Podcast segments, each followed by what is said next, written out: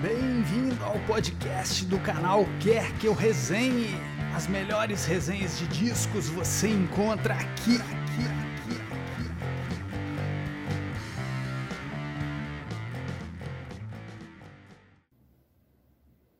Eu só quero alguém que goste de Jesus and Mary Chain. E aí, galera do Quer Que Eu Resenhe? Hoje eu vou falar do meu álbum preferido de uma das minhas bandas preferidas. Stoned and Dethroned, do The Jesus and Mary Chain, álbum lançado em 1994. Tá aqui o, uma edição em vinil. Depois eu vou falar um pouquinho aqui sobre a capa.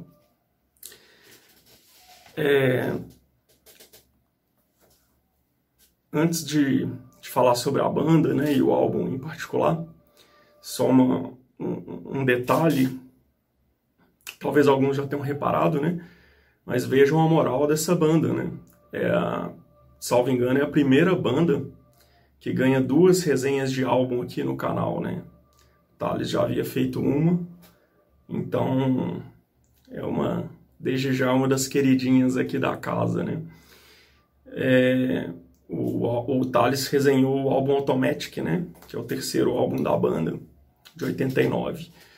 E antes de falar do Stone and, and Dethroned, né? Do, do álbum aqui, é, fazer uma breve biografia retrospectiva aqui até então da banda, né?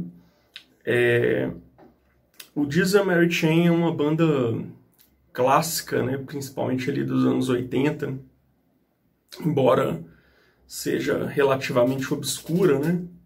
É o tipo de banda que às vezes a gente escuta falar, mas nunca ouviu, né? É, foi uma banda, uma banda de, de, de rock alternativo, de post-punk, né? Mais especificamente, surgiu na, na Escócia ali na, na, primeira metade dos anos 80, é, formada pelos irmãos Jim e William Reid.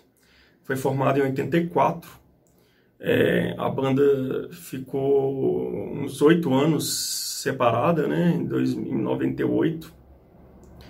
Banda de irmãos, você já viu, né? Pau quebra, geralmente. Os irmãos Gallagher que o digam, né? Mas a banda voltou em 2007.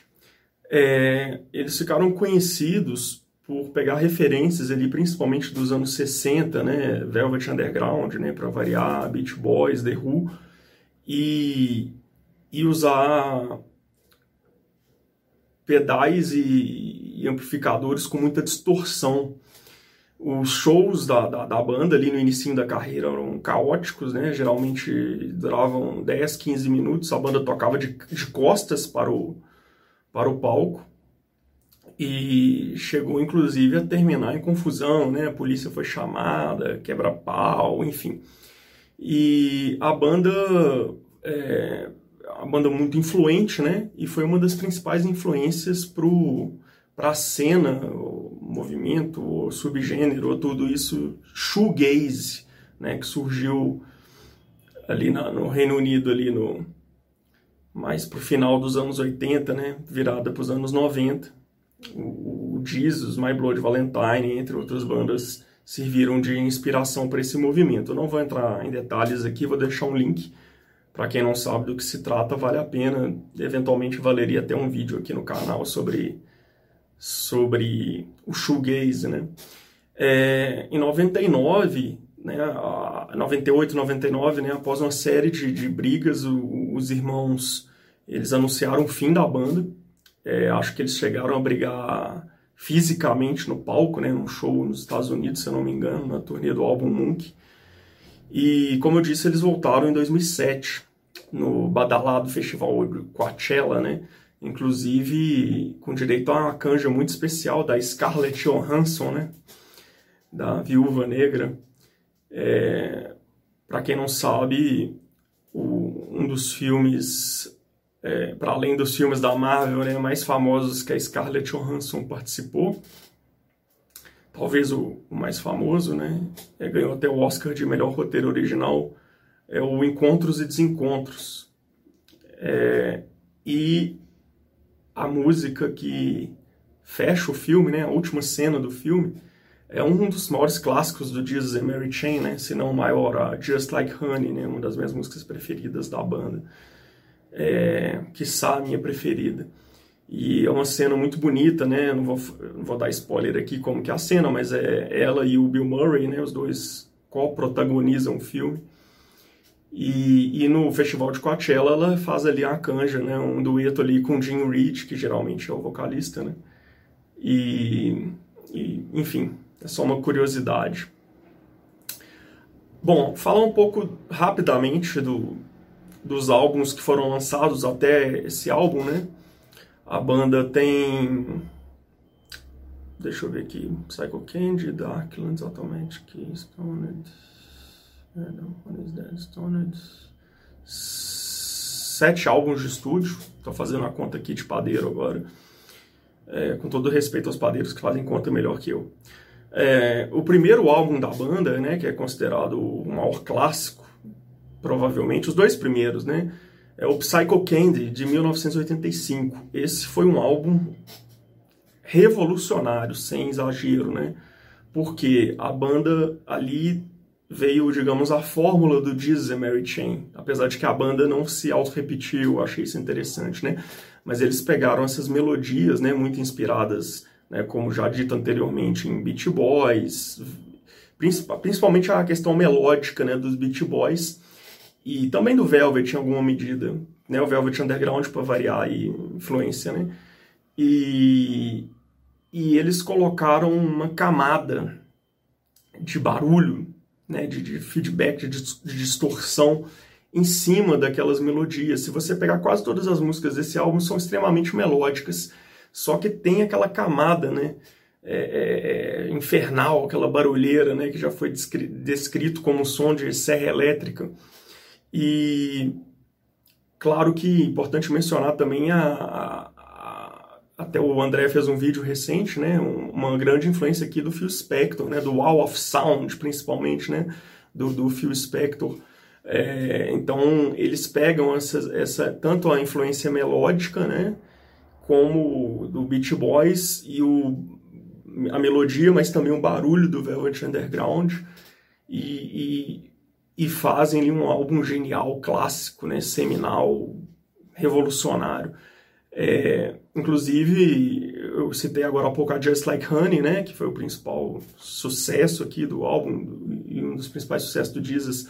E, e, o início dela, a introdução, emula né, a, a, o inicinho da, Be My Baby, né, que é uma das gravações clássicas aí do Phil Spector. Aliás, essa música foi emulada N vezes e uma delas foi na Just Like Honey, né. É, uma curiosidade, o segundo William Reed, né, que é o principal compositor da banda, guitarrista e às vezes vocalista, ele a, o principal a principal responsável pela sonoridade do álbum, né, por essa barulheira, é um, uma, um pedal, uma pedaleira japonesa que ele comprou e que estava com defeito. Aí ele disse que na hora que pisou deu aquele barulho, né? E aí ele acabou gostando e usou e ficou com a marca registrada, né? Da banda e desse álbum em particular. Bom, é... outra curiosidade, a... na primeira formação do Jesus, né? Eles contavam, além dos dois irmãos, com o Douglas Hart no baixo e o Bob Gillespie, que depois formou o Primal Scream né, na bateria, né? Ou pelo menos em parte da bateria, né? Acho que ele não usava o kit completo da bateria, não, né? Ficava mais naquela coisa meio igual o povo ia cantar no chacrinha ali, né? Usava só uma parte da bateria e tal. Não era exatamente um baterista, né? É, na sequência vem um outro álbum clássico, tô até com a camisa dele aqui, né? O Darklands Vou colocar a capa aí, capa maravilhosa, é, em 1987. E contrariando todas as expectativas, o Jesus não repetiu a fórmula, né?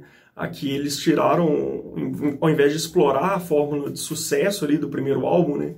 Embora o álbum seja considerado por muitos inaudível, né? Por causa da barulheira, mas aqui eles tiraram o pé do acelerador e de qualquer forma, eu particularmente gosto até mais do Darklands, eu adoro os dois, mas o Darklands para mim é um álbum muito bonito, muito bonito mesmo, né? belíssimo. Para mim um dos melhores álbuns dos anos 80. E, e esse disco, ele já, já é focado mais nas melodias, né? Ele já, já tem muito pouco barulho, né? Não tem mais aquele pedal ali, e pelo menos na, na maior parte, né? E, e, e, tanto o, o, o, Darklands como o Psycho Candy, geralmente, eles são considerados os dois melhores álbuns da banda, né, pela crítica, e, e os, os dois estão aí em, quase sempre em várias listas de melhores de todos os tempos, em particular dos anos 80, né, inclusive no Mil e Um Discos, para ouvir antes de morrer. Na sequência do Darklands, né, em 89, mais uma vez a banda surpreendeu, né, aí apostando nas baterias eletrônicas e tal. Só que esse álbum não vou entrar em detalhes porque tem uma resenha, vamos deixar o link aqui, que o nosso amigo aqui do, do canal Tá Sumido, Thales, fez, né? O Thales, aliás, que é um especialista em dizer Mary Chain. É, ele com 4 anos de idade já ouvia dizer Mary Chain. Foi, eu demorei uns 16 anos a mais, pelo menos. É, em 92, a banda lança seu quarto álbum. Aí sim eles voltam ao barulho, né? Talvez aproveitando ali a, o auge do grunge, né? Talvez eles pensaram, bom, já que agora o barulho está na moda, a gente que, que fez isso lá atrás, né? Nós temos lugar de fala, para usar uma expressão mais contemporânea, né? Para lançar um álbum assim. É, eu considero um disco muito bom, para mim um dos melhores dos anos 90, né? Não, não acho que está no nível lá dos primeiros, mas é muito bom. E aqui tem uma das minhas faixas preferidas da banda, Reverence. Salvo engano, a faixa de abertura do álbum. A versão remix dessa faixa, então merece até um guarda essa canção, quem sabe. Bom, aí nós chegamos finalmente no, no álbum aqui, que é o nosso assunto, o Stoned and Dethroned, né? Seria alguma coisa como chapado e destronado, né? A banda, para variar, teve seu histórico de abusos, né? De, de álcool e drogas, enfim. É, e aqui nós temos mais uma reviravolta. O que eu gosto do Disney Mary Chain, pelo menos até esse álbum, né, é que quase nunca a banda se repetiu. Né? Como eu mencionei aqui, eles estavam sempre trazendo alguma novidade, se não algo exatamente inédito, mas em relação à própria carreira. Né? Ao invés de ficar gravando o Psycho Candy 2, 3, 4, eles foram variando, mudando algum estilo, trazendo alguma coisa nova, né? surpreendendo de alguma forma. E com esse álbum não foi diferente. Esse é o famoso, quer dizer, não tão famoso assim, né? Já que é um álbum, de certa forma, até obscuro e, e acho muito subestimado. Mas é o, o que eles mesmo, mesmos chamaram né, de álbum acústico do Jesus and Mary Chain. É, e embora seja um álbum longo, né, ele tem 17 faixas, e eu até comentei num, num vídeo anterior que esses álbuns longos é, geralmente é, eles dificilmente vão ser tão bons porque é difícil para qualquer um manter uma consistência, né? Mas aqui eu creio que eles conseguiram. Eu acho que eu não lembro de nenhuma música que eu considere ruim desse álbum. Eu acho que eles conseguem ter uma certa homogeneidade ali positiva, né? É, já disse, né? Meu álbum, embora esteja longe de ser o mais badalado, é o meu preferido da banda, acho super, super subestimado. E, e, é o primeiro álbum da banda, desde o Psycho Candy, né, desde o primeiro, que eles têm uma, uma banda é, que, que, que efetivamente toca no álbum, né? Que, que além do. Porque a banda gira em torno dos dois irmãos e com várias formações, né? Principalmente nas turnês. E na gravação desse álbum, eles contam com o apoio do Ben Lurie, que toca baixo né, em quase todas as faixas, e que foi meio que um, um membro, passou a ser um membro oficial da banda, pelo menos nesse período, e o Steve Monte, da banda Curve, que tocou bateria no, no álbum. É, o álbum foi produzido pelos dois irmãos, né, pelo William e pelo Jim, foi lançado pelo selo Blanco e Negro, que é uma subsidiária da Warner Music, né? E conta com as participações especiais da Linda Hope Sandoval, do Maze Star e do talvez o maior galã do rock, né? O Shane McGowan, do The Pogues. Falar aqui das minhas músicas preferidas do álbum. É... começar pela primeira música, a faixa de abertura, Dirty Water, que é uma composição do William Reed, né? Como eu disse, ele é o principal compositor, mas quem canta é o Jim, né? O irmão dele. Aliás, a maioria das faixas o Jim canta. A maioria das faixas são compostas pelo William e o Jim canta. É... Logo de cara tem um, um baixo bem marcante, assim, nada extraordinário, mas com timbre que eu gosto muito. Já repararam que eu adoro linhas de baixo, né? E, e a faixa já dá o tom acústico que predomina né, no álbum. É, tem uma guitarra slide que o Jim toca e uma gaita que dá um certo tom country assim para a faixa, mas apesar disso eu gosto, né? E tem uma frase muito poética aqui, né, que sempre que eu lembro dessa música eu lembro dessa fase, né, dessa frase. É, desculpa pelo latim aí, né, pelo francês. Foda comigo e eu foderei com você. Acho que não é assim que as coisas deveriam ser. Alguma coisa assim, é uma tradução meio livre. É, continuando, eu destaco a faixa Sometimes Always, também composta pelo William, cantada pelo Jim. E aqui talvez seja ou certamente né, o maior hit, bem entre aspas, do álbum e um dos maiores hits aí da carreira do, do Jesus, né? Ganhou um clipe que tem um, uma vibe assim de road movie, né? Assim como a capa do álbum que eu vou falar depois, né? E, e é nessa faixa que a, a Hope Sandoval, né? O Sandoval, não sei como é que pronuncia, né? Vocalista do Maze Star, e que à época, salvo engano, era namorada do, do William, né? ela, ela participa, ela faz um dueto com o Jim e fica muito bacana, né? Uma faixa, uma, uma das faixas mais pop da, da carreira do, do Jesus, assim, é uma faixa deliciosa, assim, é o pop no melhor sentido do termo, né? E a, a música gira ali né, em, em, torno de uma história de um, de um cara que pisou na bola com a namorada, provavelmente namorada, né? e fica lá pedindo para voltar e tal. E no final das contas, spoiler, ela aceita o cara de volta, né? Sim, é uma temática muito simples, batida e tal, mas a música é muito, muito gostosa, assim. O vocal da, da, da Hope é, é como ela, né? Linda. Lindo, né? Lindo e linda. Na sequência, nós temos a faixa Come On, que foi o segundo single do álbum. A Sometimes Always foi o primeiro e essa foi o segundo. Essa faixa aqui já é composta pelo Jim e cantada por ele. Ela tem uma letra que eu acho muito legal e tem um, um, um baixo fuzz que aparece em outras faixas também, que, que, o próprio Jim toca, que eu acho incrível, né? Eu tenho até o single dessa, single dessa faixa, ele tem até uma capa alternativa, vou mostrar aí também. É, tá aqui, Jesus, né? Só Jesus salva. É, esse single aqui, inclusive, é uma das raridades aqui da minha coleção. Ele é um single japonês. E, como talvez vocês saibam, né? No Japão, parece que por lei, as letras têm que, têm que ter a tradução né, em japonês. Então, é bem interessante. Você tem a, a letra em inglês e as letras em japonês. Além da Kamon, tem aqui uns lados B, né, que também saíram numa edição especial do álbum que eu vou mostrar aqui no fim da resenha. Essa música eu gosto muito dela, assim, é uma das minhas preferidas, entre as preferidas. E, e tem um trecho que na época que eu tava na fase vida louca, né, após o meu meu divórcio, depois eu me casei de novo, né? Bom, eu fui mostrar a aliança e não tô com ela. Ferrou. Mas enfim, é, quando eu, eu, eu me divorciei, eu, né, clichêzão total, fui pra fase vida louca. E na época o Tinder não tinha a popularidade que tem hoje, né? Eu não peguei, assim, a época do Tinder, né?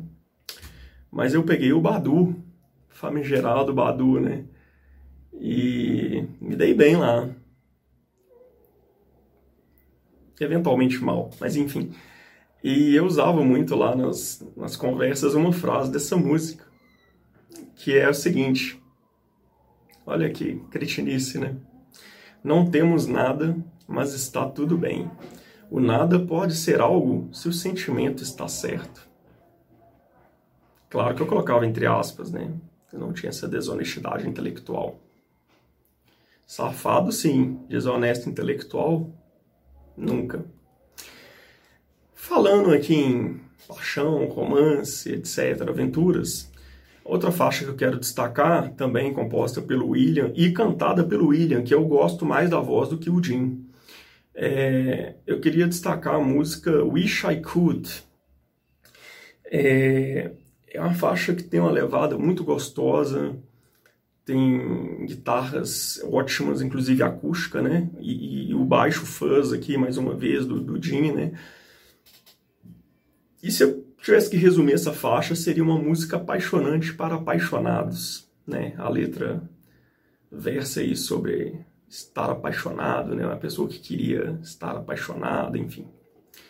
E para fechar aqui o meu, digamos, meu top 5, como são 17 músicas, eu estou destacando 5, né? Geralmente eu destaco 3 e tal.